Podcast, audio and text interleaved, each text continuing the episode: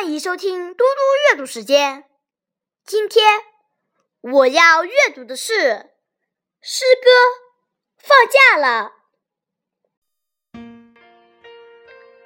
放假了，放假了，六瓣的小雪花跑出来了。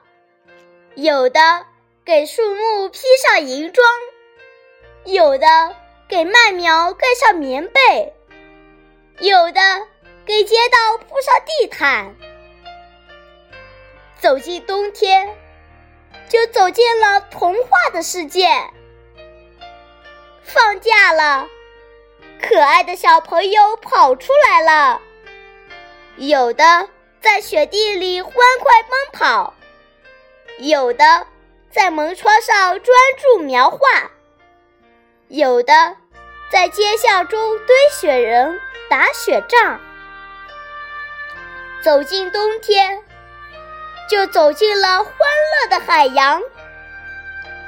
我爱那洁白无瑕的冬天，更爱那欢声笑语的寒假。